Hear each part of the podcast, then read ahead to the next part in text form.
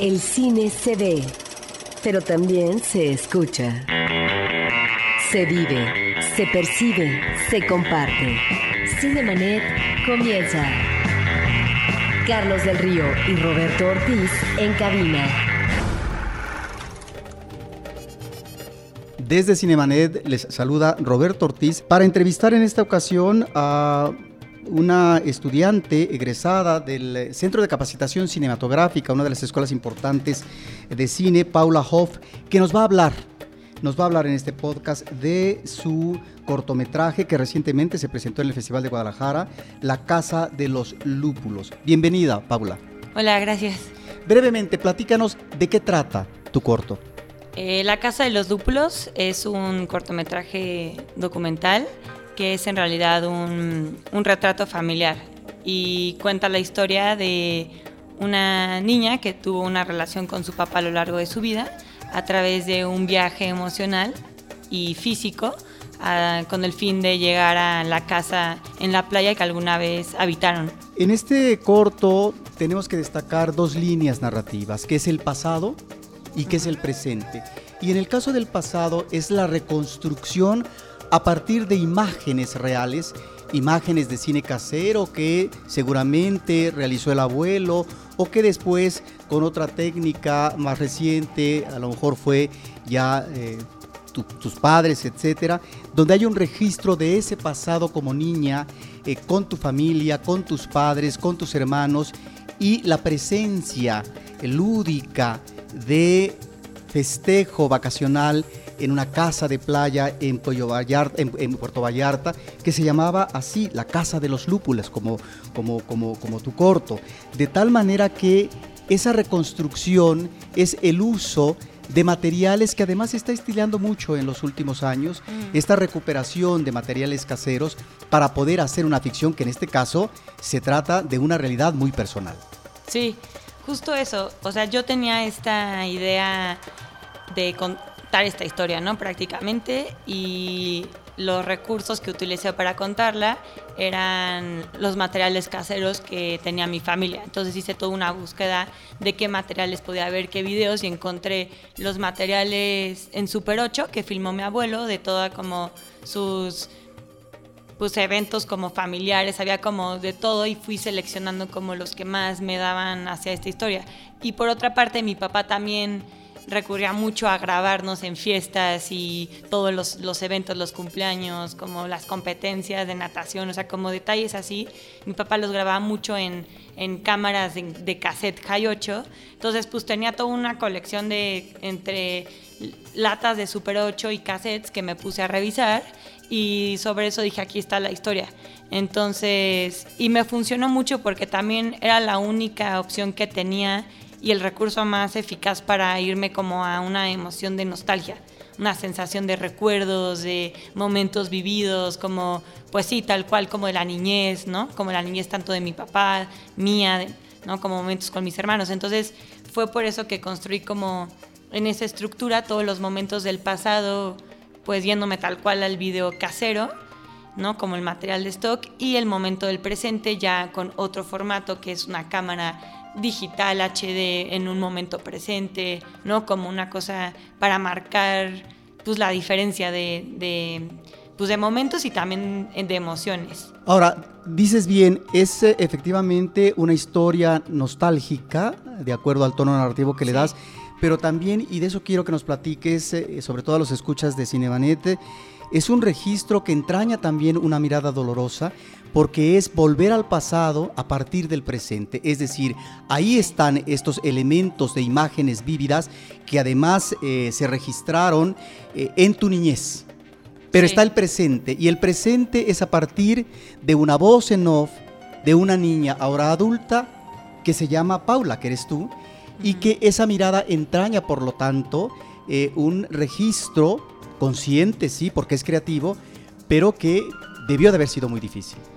Sí, pues fue como todo una exploración personal, ¿no? O sea, como el, documental parte de un ejercicio escolar prácticamente, ¿no? Que era mi ejercicio de documental de cuarto año en el Centro de Capacitación Cinematográfica. Y creo que el CCC en particular es una escuela que fomenta mucho como la búsqueda interior de los alumnos para formarse como directores, ¿no? O sea, como contar historias no siempre personales, pero sí que hablen de cierto mundo interior que cada quien trae, ¿no? Y en este caso, pues para mí sí fue hablar tal cual de la historia de mi familia, la historia de mi, la relación, la relación con mi papá, ¿no? La relación con, con las casas, con el dejar ir, con la nostalgia. Entonces, fue un proceso que al principio no empezó de la forma más clara, ¿no? Y tampoco era un, un documental que se iba a estar eh, retratado a partir de cosas ya hechas o como un storyboard o como cosas más, ¿sabes? Sino no era como tan seguro, sino que también mucho de mi proceso fue una búsqueda interior de ver cómo iba a contar la historia, qué, quería evocar, ¿no? Qué, qué estaba sintiendo yo. Y también pues no es una ficción, digamos que todo evidentemente sí es un relato que, que, pasó, ¿no? Que es como una verdad y que ese viaje otra vez al regreso de la casa en Puerto Vallarta, pues para mí sí fue una sorpresa, ¿no? Como que llegué tal cual y toqué la puerta y me recibieron unas personas que no esperaba, en, en una decoración que no esperaba, ¿sabes? Como que... Y la reflexión de ese lugar me dio el final de la película, o sea, yo no iba yo no filmé la película esperando el final, ¿no? La conclusión de lo que hablo al final de la película, de, de que los espacios cambian, pero que hay otros tipos de espacios emocionales que no. O sea, fue una, una, una conclusión a la que llegué pues en, en, la, en la, edición, o sea, literal en la, en la, computadora con ya el material presente. Tú has uh, mencionado en alguna entrevista, pero también tu voz en off lo dice, que hay espacios emocionales ante todo. Y quisiera que nos hablaras de eso porque hay diferentes registros narrativos.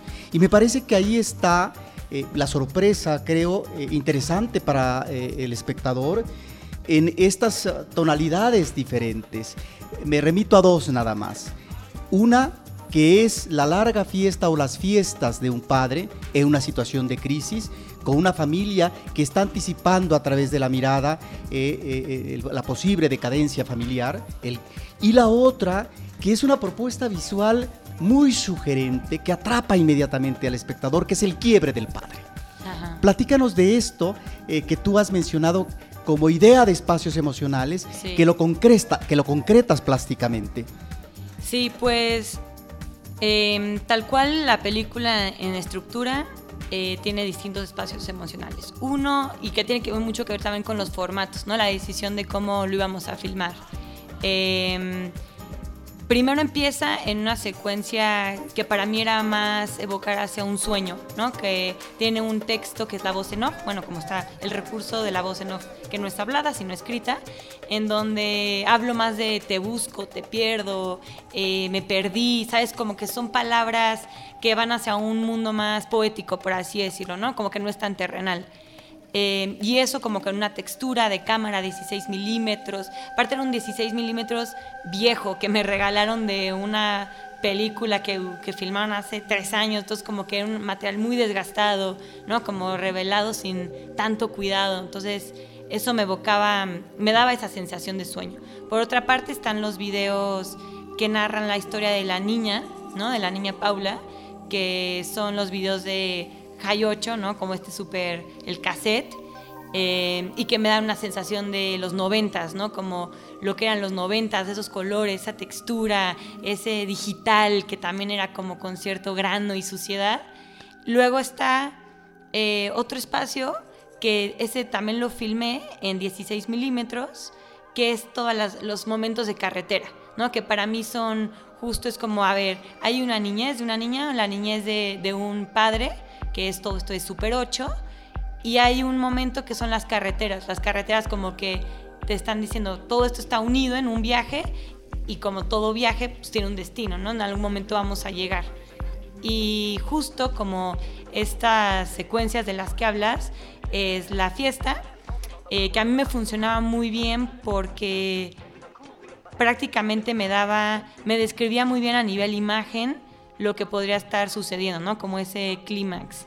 Em, hay un grupo que está tocando en la fiesta en vivo, está tocando la canción de Like a Rolling Stone de Bob Dylan. El grupo se llama Los Duk Duks, que es un grupo que sigue existiendo. Y este y también la letra de la canción, ¿no? Como que justo habla como un poco de esto, ¿no? Y como en la fiesta está es el retrato de mi papá, ¿no? Como fiesteando en este, o sea, este personaje, ¿no? Y también sale el personaje de mi madre y como mi, mi personaje ¿no? Y como que justo es como un acto muy revelador porque funciona el contraste. Yo estoy hablando de un momento pues terriblemente confuso para una familia, ¿no? Donde hay crisis, donde todo se vino abajo, donde un padre pierde la salud, donde una madre se va de casa, ¿no? Donde los niños se enojan, ¿sabes? Como, es como un quiebre familiar o de relaciones, pero justo lo, lo narro con imágenes totalmente de fiesta, ¿no? Como sí, festivas, ¿no? Como una oda ahí a la vida. Entonces como que ese contraste justo me dio pues una sensación tal cual de quiebre, o sea, de lo que estaba pasando, ese contraste. Y luego viene con un recurso que es otro espacio emocional completamente, porque es el único espacio emocional que recreé sobre lo que yo, como yo lo recuerdo, que es el serial, que es un, o sea, un formato súper diferente, es video, HD, en Phantom, que es esta cámara que puede filmar en muchos cuadros, ¿no? Como con una velocidad súper lenta y que justo es un momento como yo lo recuerdo, que es la muerte del personaje de mi papá y que lo narro a través de la caída de este serial, que es como, como yo lo, lo recuerdo, pero a nivel sensorial, ¿sabes? Como que está en otro, en otro universo y que solamente ver este y como este cereal cayendo que además creo que es como la información se va revelando poco a poco. Primero como que empieza a decir llovía y vemos unas pequeñas gotitas que no sabemos qué es. No sabemos como espectador qué cosas Exacto, son. qué es esto, ¿no? Llovía, entonces directamente vamos a lluvia. Y luego vemos que no, que en realidad esas gotitas es como leche. Entonces como, ok, y luego esas gotitas hay cereal cayendo. Entonces yo empiezo a hablar que lo vi tirado, que lo vi en la, en la cocina, que no entré, y en eso, ¡pum!, vemos un, un, ¿Tazón? un tazón de cereal que cae y ahí es donde yo explico exactamente que, que, murió de un infarto sin tener que decirlo con esas palabras, pero pues en ese momento como que se cierra, ¿no? La idea. Y es ese momento donde todo tiene como una conexión al principio, pues sí, vemos una niña enojada, una infancia feliz, eh, luego la infancia feliz de mi padre, luego, pues sí, problemas familiares y todo, o sea, como que concluye ahí para abrir como a la siguiente parte, que es el final de, de este viaje, ¿no? El desenlace. Tú lo has dicho bien, eh, no lo explicas en esa escena muy sugerente visualmente lo que es el final del padre. Y en ese sentido te quiero preguntar sobre cómo manejar una historia de vida desde tu interior y a partir de una voz en off. Porque para el público no quedan del todo explicitadas una serie de cosas que a lo mejor es a propósito. No sabemos cuál es el destino de la madre, no sabemos eh, si las hermanas eh, vivían juntas, con quién, etcétera, porque finalmente hay una inquietud central tuya con respecto a esa recuperación de tu memoria, con respecto a la relación del padre, y que además en la parte final está muy sugerido de esta niña que se enojó con el padre, pero que en el presente tiene la necesidad imperiosa de regresar a aquella casa de recuerdos felices, familiarmente hablando, para poder hacer una especie de ajuste de cuentas. Sí, pues justo la decisión de cómo íbamos a utilizar la información fue como uno de los procesos más difíciles en la edición. O sea que creo que ahí estuve muy acompañada de mi editora. No fue una decisión que yo logré definir desde un principio como directora. Y este y creo que sí dejó varios cabos sueltos y son completamente intencionales. O sea, como sí creo recordar varios ejemplos. De repente menciono como eh, que mi mamá desaparecía y la gente yo sé que se pregunta, pues cómo, pero a dónde iba, ¿sabes? Como que, pero no era importante porque todo estaba contado a través de esa niña y esa niña tampoco sabía, ¿sabes? Como la crisis del 94. Tal cual, es como, puse una crisis y tampoco quiero explicar exactamente qué pasó y cómo fue, detalles, porque yo tampoco los entendía. ¿Sabes? Como que para mí era eso. Yo no me escuchaba crisis, escuchaba este fin de semana no voy a estar. ¿Sabes? Como que palabras clave que de niño no entiendes tanto. Entonces, como que son cabos que no me importaba tanto definir, porque también no es de lo que se trata la película. En, o sea, en realidad lo de lo que tú dijiste. O sea, al final es una necesidad de regresar a esta casa, pero como espacio emocional y ahí pues sanar. Creo que es una película mucho, pues que tiene que ver con una sanación, una relación con el padre, pero también con la vida, ¿sabes? Como yo no fui ahí, como, como personaje o como directora, no es que yo tuviera que perdonar a un padre, no es que yo tuviera que perdonarme a mí o una mamá o a una crisis, ¿sabes? Como, creo que más bien era, o es pues como una reconexión con la vida, ¿no? Yo fui a este espacio, que es una casa, pero para mí ya no es esa casa, ahora es un hotel y tal cual lo que es para huéspedes homosexuales con cierto tipo, pero que de alguna manera me recordó tal cual que la gente sigue siendo feliz en esos espacios emocionales, ¿no? Que la gente sigue amándose. Y lo, digo a nivel metafórico, ¿no? O sea, obviamente sí estas, estas personas, pues, que llegué a conocer en esta casa que ahora es un hotel, pero en general en la vida, como que, y es lo que es la conclusión de mi película. Sí es un retrato familiar y sí es una historia personal, pero yo creo que eso lo traspasa, ¿no? Y como que puede hablar de algo bastante general. O sea, creo que voy de lo particular, que es mi historia, a algo general, que son las emociones y las vivencias que cualquiera puede vivir. Y estoy segura que ha vivido. O sea, yo creo que todos tenemos una casa de los lúpulos de alguna manera, ¿no? O sea, aunque no es una casa física, que es a lo que va mi película, sino un espacio emocional que en algún momento se perdió, se fracturó, ¿no? Se quebró, un corazón de alguna manera ahí partido, pero que siempre, siempre va a estar ahí, ¿sabes? Como de alguna manera eso es lo que, lo que es mi película. ¿Qué significa los lúpulos que hay detrás del nombre de esta casa? Em, bueno, la casa en, Vallarta le pusieron el título, bueno, el nombre, este, la casa de los lúpulos, ¿no? Mi familia. Y es porque mi apellido, que es Hopf, significa lúpulo. Hopf es alemán y tal cual significa lúpulo en español, que es una, planta que además creo que tiene sentido también porque casualmente eh, es, una, es un somnífero que es una planta que produce mucho placer entonces que la usan para la cerveza, pero en realidad es curioso, es un, es un detalle ahí medio. La cerveza en realidad no da placer porque esté fría o porque tenga alcohol o porque sepa rica. O sea que sí sabe rica y tiene todo eso, pero parte de su ingrediente que hace que produzca cierto placer es, es esta hoja, esta planta, el lúpulo, ¿no? que también lo usan para cosas medicinales, etc. Entonces, dentro de todo, además de ser el nombre de la casa de mi familia y mi apellido, la casa de los lúpulos a nivel metafórico es una casa de placer, una casa de felicidad. Entonces como que era un título que también podría como redondear todo. Claro, la felicidad que la observamos desde un principio con esas imágenes eh, en donde tú estás eh, seguramente con tus hermanas o con amigos, una especie de chapoteadero y demás.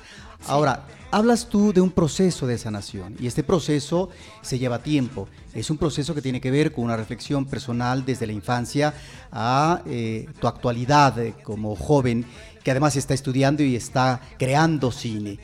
Y quisiera que nos hablaras de esto que de alguna manera ya anticipaste en un principio lo que vemos son imágenes de una casa en ruinas, de una casa que ya no está habitada, en donde hay matorrales, este tipo de casas que envejecen porque finalmente han sido abandonadas, porque ya no están sus dueños originales u otros. Ese es el inicio de la película. Entonces ya de alguna manera la película nos está, a través de las imágenes, eh, sugiriendo que viene algo dramático, que lo vas a desarrollar en el corto como narración. Y al final, esto que tú decías, si reencuentras esta casa con otros habitantes, pero donde finalmente se da esa posibilidad con estos nuevos habitantes, de acuerdo a tu percepción y a tu visión, de que es un espacio que sigue siendo habitado en tanto que la vida continúa y en tanto que esos espacios remiten emociones, pero también a momentos eh, vitales de la vida humana. Sí, sí, efectivamente la estructura de la película también tenía que tener algo redondo, algo cíclico, ¿no? Que empezara con la descripción em, no tan clara tampoco, por eso digo que era como más ensoñación y em, de cierta forma así ficcionada, ¿no? De una casa en ruinas. Este, que esa casa en realidad era la casa que estaba junto a esta casa y sí estaba en ruinas y deteriorada y como que pedí permiso para entrar ahí. Claro, porque los documentales también tiene que haber algo de, ficción, al fin y al cabo. Entonces como que sí, mi, mi idea era empezar con eso, con esa... Y también abrir la película con un tono. Es como, de entrada, voy a hablar de espacios abandonados, voy a hablar de una búsqueda, no porque yo digo te busco, eh, te pierdo, dejo de ver, ¿no? De alguien confundido. Y voy a hablar con una voz que es un texto. O sea, como que la primera secuencia creo que ya te mete en lo que vamos a ver. O sea, como que ya te, te informa, este es este, este, tipo de película y es este tipo de historia y está contada así. Entonces, creo que a lo largo de la película como que tiene mucho sentido porque termina regresando a ese espacio distinto, pero no en ruinas, ¿no? Entonces, por eso era importante iniciar así la película. Ahora, eh, algo que me parece sumamente interesante es la voz interna, cinematográficamente explicitada en off. Tú hablas de sueño y lo que uno puede recuperar conscientemente de aquello que ha sido un sueño. Pero es una película que a través de esa voz en off nos está remitiendo a una memoria individual a través de los años y que por lo tanto esa memoria, y si hablamos de la infancia, es una memoria fragmentada. Mm. De ahí que la voz en off no sea, como hemos dicho, ni explícita, sino que sean atisbos de realidad, momentos de vida que el espectador tiene de alguna manera que ir hilando fino para tratar de construir esa situación interna que habla de una realidad familiar, pero sobre todo de una realidad y fractura personal que trata de superarse a través de la vida. Sí, creo que la voz es otro personaje en la película. O sea, creo que no es un, narrador, ¿sabes? Como medio. O sea, creo que tiene mucha presencia, ¿no? Claro que también porque en algunos momentos es pues, en primera persona y todo. Pero el uso de la voz en off en texto, eh, a nivel funcional, o sea, a nivel recurso, creo y decidí que no fuera hablada tal cual y que fuera escrita eh, por dos razones. Una, porque yo sentía que la historia es tan personal que tenía que haber algo que nos permitiera, que nos diera un poco de separación. O sea, algo que, que yo no hubiera tanta intimidad, algo que pudiera como, no, como que es demasiado, es demasiado directa, es demasiado personal. Entonces, que sumarle una voz hablada, creo que iba a ser demasiado. O sea, yo tenía que tenía que marcar una distancia con el espectador de alguna manera. Y ser contenida también. Sí, exacto. Y en segundo lugar, porque yo quería que el espectador le ponga la voz que ellos quieran, ¿no? Que funcionara como un libro, ¿no? Como que tú escuchas un libro en primera persona y tú le pones la voz que tú quieras, ¿no? O sea, como que te dan elementos de, puede ser una voz de tal edad, de tal sexo, de tal, pero tú le vas a poner esa voz. Entonces, para mí es importante que el espectador le ponga la voz que ellos imaginan, ¿no? Y que, no, que yo no les imponga mi voz. Eso también me funcionaba mucho. Y como, y sí, creo que es un, una voz interior y que justo las voces interiores no son a veces tan claras o no son tan definidas, ¿no? Por eso la voz es también así, son frases con puntos, ¿no? Como que tampoco es una voz súper narrativa, un cuento súper que te seduzca de una manera como, pues como muy literaria, ¿no? Tampoco es una voz en off como muy hollywoodense también en un sentido como que te cuenta la historia, sino como algo más sugerida. No pretendió ser definitiva. Sí, sí, sí, exacto. Ahora, platícanos cómo le fue al corto ahora que estuviste en Guadalajara y también cómo ha sido la recepción del público. Pues en Guadalajara me fue muy bien. Creo que mm, mi, mi, corto fue el último del programa y eso creo que también tuvo mucho que ver. ¿En qué sección se presentó? En sección de cortometraje iberoamericano. Este, ¿Estuviste en competencia o...? Sí, en competencia. Ajá.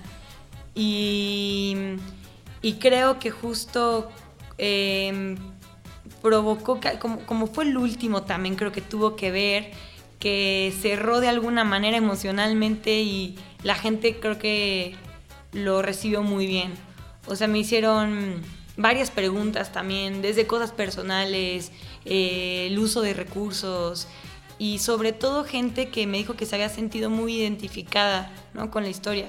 Y es chistoso porque en realidad es una cosa, es una historia muy personal y a veces piensas que la gente no se va a identificar, ¿no? Porque pues no vivieron lo mismo que tú, pero de alguna manera es lo que te decía de todos, tienen algún niño lastimado, algún niño confundido, eh, algún abandono, algún espacio emocional olvidado. Entonces eso es lo que hace que, pues, que la gente pueda conectar. Entonces en ese sentido creo que nos fue súper bien. Estábamos muy, pues, muy contentos también con que el festival nos haya recibido y lo hayamos podido proyectar. Fue la primera vez que yo lo proyectaba también con público que no me conocía, ¿no?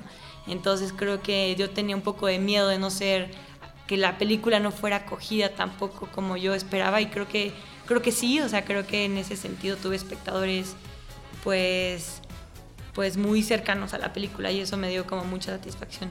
Ahora, ¿dónde puede ver la, eh, la película, el corto, el público en general?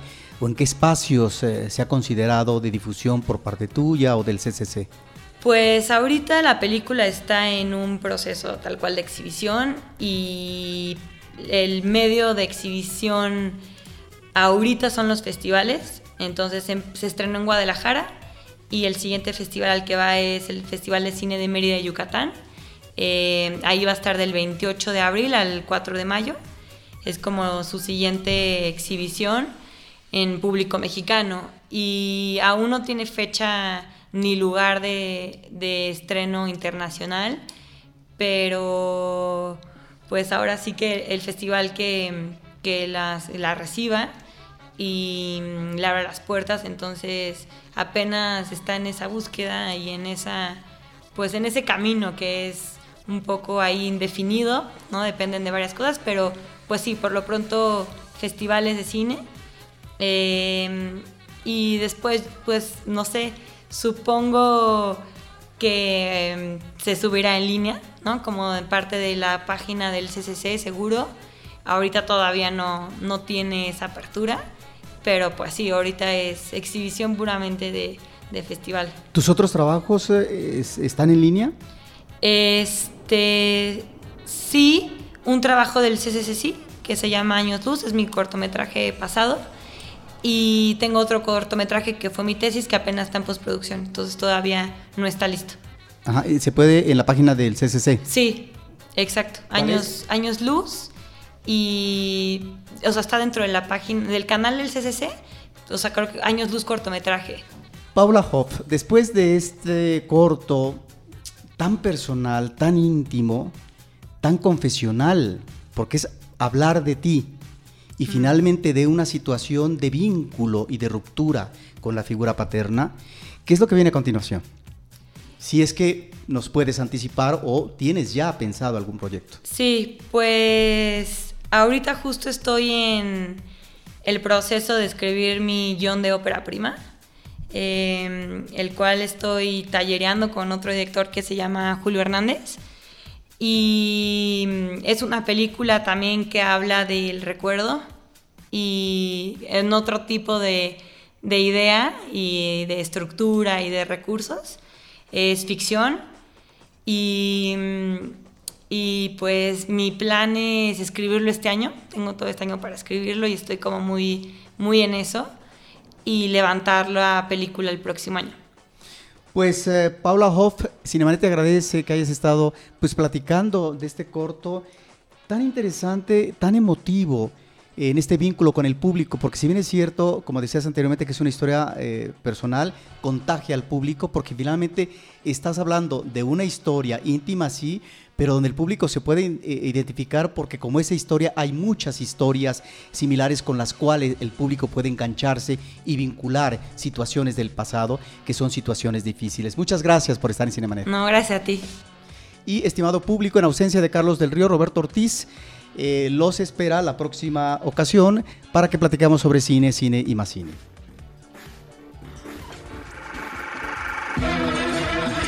Cinemanet termina por hoy. Más cine en Cinemanet.